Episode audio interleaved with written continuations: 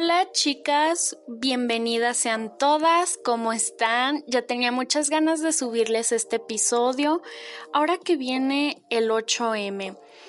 Díganme si van a ir, si se van a quedar a manifestarse virtualmente y si ya pasó la fecha, cómo se la pasaron.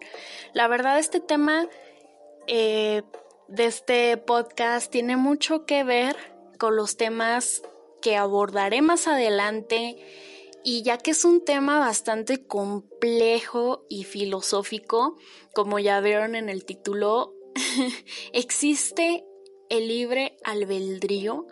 ¿Somos nosotras realmente libres de elegir?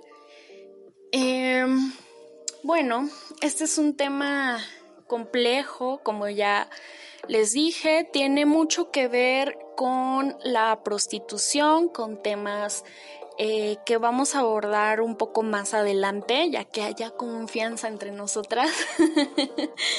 Em, pero yo creo sinceramente que estos conceptos deben de quedar muy claros para poder entender lo que viene, ¿no? O sea, tener las bases bien puestas, como les dije en, el podcast de introducción al feminismo radical. Hay que tener las bases bien puestas. Bueno, vamos a empezar.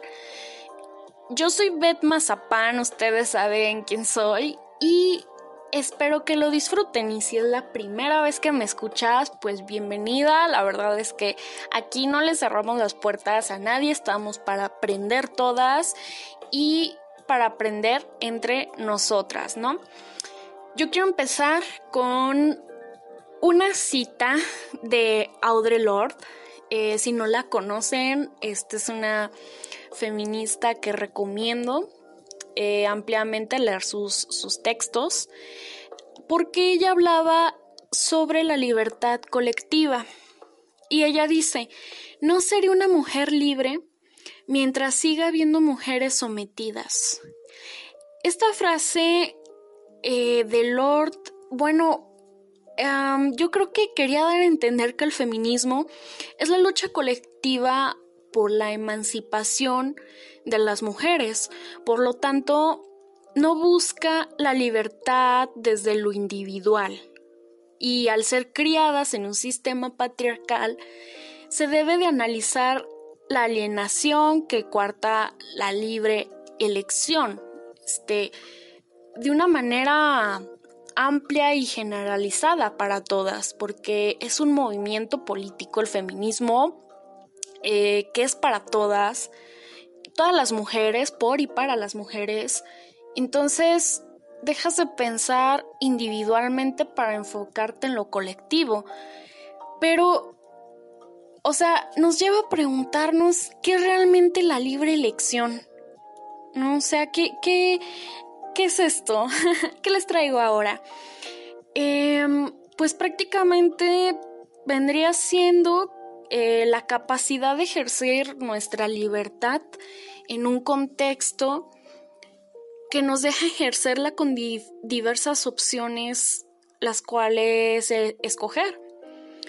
Otro punto interesante de esto es si estas opciones deben de ser igualitarias, es decir, igualdad de condiciones, que exista la misma información y la misma facilidad de acceso a las opciones disponibles sin consecuencias representativas ni condicionamiento previo que coaccionen el tomar esta decisión aquí tendríamos que entender también la diferencia entre elegir la libertad de cada individuo dentro de la sociedad para obtener la pieza clave que sería el contexto. Y tal, a lo mejor esto le suena como a, lo mejor un poquito eh, rebuscado este, y un poquito complejo, pero ahorita vamos a ir desmenuzando las cosas tenemos tiempo. Em, bueno, con este, con, con esto último que dije, pues es lo que rodea la toma de decisiones prácticamente, ¿no? El contexto, este, cuánta libertad ejerces, ¿no? Dentro de tus decisiones. es lo importante. Eh, lo que pudiera coartar o condicionar las elecciones o las opciones que se nos presentan para elegir. Y eso lo vemos diariamente, obviamente. O sea, todos los días escogemos, todos los días, este, eh, y las acciones tienen consecuencias. Obviamente no va a hablar tanto de, por ejemplo, la teoría del caos o el efecto mariposa, que es bastante interesante. Pero aquí lo vamos a ver desde un enfoque obviamente feminista, ¿no? Eh, no les vamos a, eh, complicar más la vida con estos temas filosóficos, simplemente quiero hablarles desde eh, esta parte feminista que tenemos que entender, ¿no? Como una base. Entonces, existe una libre toma de decisiones en el patriarcado, eh, ¿qué es lo que nos interesa? ¿Hasta qué punto la idea del supuesto empoderamiento femenino es una trampa sin darnos cuenta? ¿no? O sea, eh, es un autoengaño. ¿Hasta qué punto buscamos ser consumibles o agradables a la vista para obtener cierta validación? Porque, o sea, así es el ser humano, ¿no?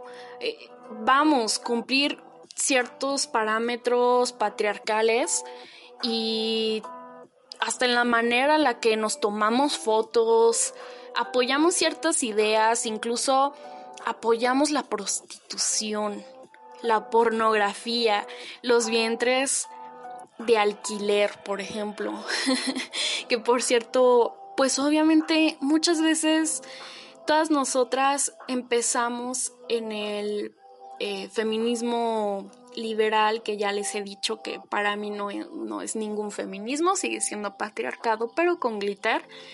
Em, y todas tuvimos ese punto de vista. O sea, éramos súper pro vientres de alquiler, eh, súper así de que no, es que la prostitución y no sé qué tanto, pero no entendíamos realmente esta cuestión eh, del abolicionismo, que es eh, complicado y ya se los he mencionado anteriormente, la definición tal cual. bueno, y les digo, o sea, como comenté anteriormente en el podcast de Introducción al Feminismo Radical, ese tema eh, es, es difícil, o sea, hasta qué punto es libre una persona y eso está muy presente y muy marcado en el feminismo, de las decisiones individuales de las mujeres y cómo nos afectan colectivamente, sobre todo cuando damos los primeros pasos, les digo, eh, y empezamos a conocer el abolicionismo y, empezamos a, a, dejar atrás esta idea falsa del empoderamiento. ¿Hasta qué punto nosotras somos cómplices de fomentar y reproducir esta idea de feminidad, no entre comillas, que justo es lo que el patriarcado quiere de nosotras? Eh, aquí he encontrado dos temas referente, referentes a la feminidad llamados feminidad obligatoria y feminidad entre comillas arbitraria. La primera pues se refiere a esos roles de género e imposiciones que están pensadas para reforzar la idea de que somos un objeto de consumo o contemplación. ¿No? La mujer es vista de esa manera y para hacer que perdamos tiempo, este dinero, comodidad para reforzar precisamente nuestro hábito aprendido de revisar cada centímetro de nuestro cuerpo o cada pequeña imperfección. Eh, eh, un, ejemplo, unos ejemplos sería eh, la depilación, la ropa incómoda, el maquillaje y está este tema de la feminidad entre comillas, arbitraria, que por ejemplo sería eh, que el color rosa se le atribuya a las mujeres. Eso es algo completamente arbitrario, ¿no? O sea, ¿quién dijo eso? ¿Quién, quién dijo que era así? Pues la sociedad. por qué nos relacionan con el color rosa, pues es algo meramente cultural que se ha transformado a lo largo de los años. Antes los hombres eran los que usaban el color rosa y el azul era para las niñas. O sea, em, es algo completamente arbitrario. Este. Y también cómo desde niñas se nos aplica este discurso constante de basar nuestra autoestima en la aprobación mayormente de varones para poderles servir en este rol social de objetos, objetos de consumo. Y también tocar ese tema de ponerse a pensar hasta qué punto las cosas son nocivas para nosotras.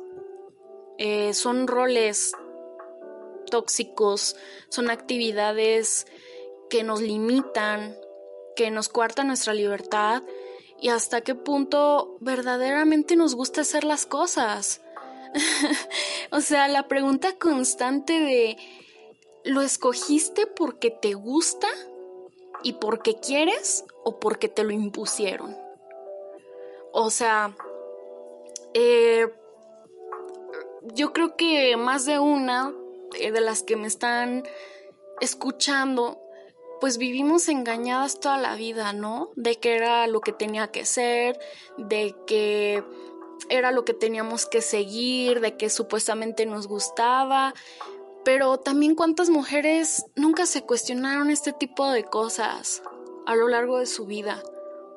Este, y están autoconvencidas de que así es, de que así funciona el mundo y así son las cosas y el rosita es para las niñas y el maquillaje y usar falda y todo esto, cuando es algo meramente cultural y es un constructo social, impuesto, aprendido eh, y bueno, este y completamente arbitrario, como ya mencioné. Ah, claro, hay muchas actividades que como feministas nos cuestionamos y actividades de todos los días. Todos los días es de cuestionarse el por qué hago las cosas, eh, por qué me gusta esto, eh, cosas así, ¿no? Igualmente podemos tocar el tema de la maternidad, ya que desde niñas nos preparan o nos educan para maternar. O sea, como estábamos de niñas con nuestras muñecas, con Barbies o con cosas así que con la carriola y eso. Y mientras tanto los niños estaban jugando con cosas bien chidas, con carritos, con cohetes, avioncitos, de que a los policías, así, yo, ay, wow, qué padre. bueno, yo fui una niña bastante diversa en ese aspecto. Yo jugaba a las canicas, a el trompo, hacía casitas del árbol eh, a los carritos. Tenía una colección de carros, por cierto. y yo, mm, pues, agradecida con la de arriba porque tuve unos papás bastante abiertos de mente, lo que me permitió hacer muchísimas actividades en mi infancia. Em, entonces yo pude jugar como Mm, libremente, ¿no? Porque al final de cuentas, pues eres una niña y está muy chido, o sea, te llama la atención ciertas cosas o ir a jugar fútbol o cosas así, ¿no? Este y bueno, a mí, a mí me tocó eso y se, se me hace padre, pero no a muchas les tocó eso, o sea, incluso muchas se les impuso el que desde muy chiquitas, muy niñas, tenían que cuidar a sus hermanitos, o sea, o a sus primitos, y nada más porque eran niñas, o les compraban trastecitos para jugar al té, y no digo que esté mal jugar al té, y es bastante divertido. Este, no digo que esas cosas estén mal, lo que está mal es imponerlo por el simple hecho de eh, nuestro sexo biológico. Eso es lo que está mal. Porque entonces, ¿por qué los niños no se ponen a jugar con esas cosas? Digo, o sea, si no tiene nada de malo, ¿por qué no se lo dan a los niños también? Ese es como un pequeño este paréntesis para entender eh, que, que, la estructura, este, el sistema, eh, o sea, todas nuestras decisiones están cortadas por el patriarcado. Eh, hay un caso bastante interesante que quise mencionar, me llamó mucho la atención, un amigo me lo compartió y, me gustó bastante, que es el caso de Bernays. Eh, Bernays, Bernays, la verdad no sé cómo se pronuncia, pero es un hombre que utilizó el feminismo para que las mujeres empezaran a fumar en los años 20, en los años 30. Em, bueno, o sea, que las mujeres fumaran no era como algo muy bien visto en aquellos tiempos, en los 30, 20, 30. Entonces, era visto como algo inmoral y a menudo se asociaba el fumar con la prostitución. Entonces, las empresas tabacaleras no querían perder dinero entonces lo que hicieron fue empezar a introducirles a las mujeres los cigarros. Esta idea de eh, empoderamiento mediante el cigarro. Ah, hubo un desfile en Nueva York, que es un. Era, era un desfile bastante famoso en aquellos años. Este. que es el Easter Parade. Y bueno, o sea, eh, este sujeto, Bernays, eh, contrató a una escritora este, y periodista feminista Ruth Hale. entonces ella lo que hizo, o sea, fue una especie de, de actuación, eh, de performance, si lo quieren ver de esta manera, en la que ella pasaba por ese desfile fumando y ella decía que fumar era encender las antorchas de la libertad para luchar contra ese tabú que había en las mujeres de fumar. Entonces, de ahí empezaron a fumar todas las mujeres, porque lo vieron de una manera positiva y empoderante. Y ahí nos podemos dar cuenta de que realmente lo que quiere el capitalismo es vender, obviamente, lucrarse de eso, ¿no? De una idea falsa y eso lo vemos hasta día de hoy. Por ejemplo, con la depilación, con los rastrillos, con todas estas empresas de cosméticos, de maquillaje, la ropa que tenemos, o sea, todo, todo, absolutamente todo tiene que ver. Em, otro ejemplo ya un poquito más cargado al abolicionismo eh, y en temas de mercantilización son los vientres de alquiler. O sea, como mencioné en el ejemplo anterior, eh, yo, yo quiero marcar mucho esto porque hay muchas chicas que me preguntan, ay, Beth, pero ¿por qué? ¿Por qué? O sea, ¿qué tiene de malo? ¿No? O sea, ¿qué, ¿qué tiene de malo? Pero yo me pregunto si realmente ellas se cuestionan todas estas actitudes que nos imponen, ¿no? Eh, o sea, los vientres de alquiler son la máxima expresión del libre mercado, donde todo está a la venta, se compra y se vende. En la inmensa mayoría de los casos, obviamente son mujeres pobres o abocadas por una situación de desigualdad estructural. La necesidad orilla a esas mujeres a mercantilizarse. Y hay que entender esto, o sea, eh, y tiene mucho que ver con el tema este, de la víctima, ¿no? Y, y de la persona que se lucra con la víctima. O sea, hay un oprimido, hay una oprimida y un opresor. Alguien que se beneficia del cuerpo de las mujeres. ¿Quién se beneficia del cuerpo de las mujeres? los varones, los hombres, el patriarcado. Porque eso es lo que quieren, nos quieren sumisas, eh, nos quieren de esclavas, que es la esclavitud sexual que hay, ¿no? Este, cómo se sigue reproduciendo toda esta violencia completamente sistemática en el cuerpo de las mujeres. Y quiero terminar diciendo que no es una cuestión de debate, o sea, e, es una cuestión de prioridades y de ideología, de ser o no feminista. No se trata de eso, de pensar o no en las mujeres, de creer o no. O sea, que en esta vida todo se compra y todo se vende. Las mujeres no están en venta y mucho menos dulcificando una situación de desigualdad estructural bajo el mito de una libre elección que nunca será eh, tal hasta que no derribemos el sistema patriarcal. O sea, no vamos a ser libres hasta que todas lo seamos.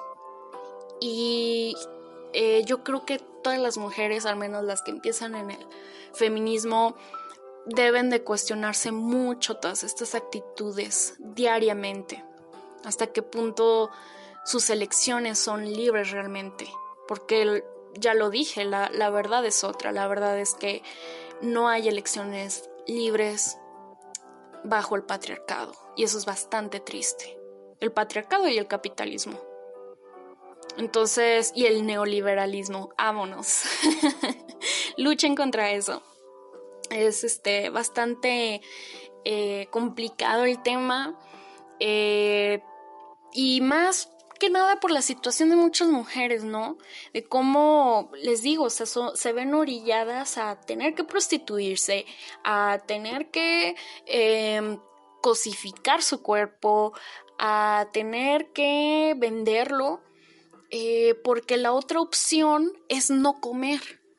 Y creo que de esto vamos a hablar en un próximo podcast, ya que es, un tema bastante amplio, complejo, pero prácticamente es eso, cuando la otra opción es no hay dinero, no hay de comer, eh, pues no es una opción realmente. O sea, este, es algo que las orilla tomar esa elección, no porque realmente quieran y si lo piensan bien, ¿quién y quién quiere prostituirse? O sea, este quién quiere ser violada, quién quién quiere ser abusada este por tipos asquerosos y que no te gustan y, y todo eso o, o no, o sea, quién quiere ser tan tan tan vulnerable en esa situación. Este, y, está mal dulcificarlo, ¿no? Verlo de una manera, eh, ay, pero ¿qué tiene? Y claro, estas personas son víctimas, o sea, no las estamos señalando, como dije en mi podcast anterior, no se señala a las víctimas y no las acusamos de nada. Todos, todas somos víctimas de este sistema. Eh, pero hace falta entender estas cosas, sobre todo si estamos en el feminismo, hay que deconstruirse y hay que cuestionarse. Y, ponerse a pensar este, que no todas tenemos las mismas oportunidades y que la educación es un privilegio y que nuestro posicionamiento incluso como feministas también es un privilegio porque podemos alzar la voz por las que eh, ya no están aquí, por las que sufren desigualdades económicas, eh, o sea, pero bueno, chicas, las dejo pensando, que es bastante complejo este tema. Y pues si quieren pasar este podcast a alguien, pueden hacerlo. Este, gracias por recomendarme y pues las veo para la próxima. Cuídense mucho y un saludito a eh, mis chicas de mi colectiva. Las quiero muchísimo. Morras, cuídense mucho. Y pues nos estamos escuchando por ahí. Cuídense. Adiós.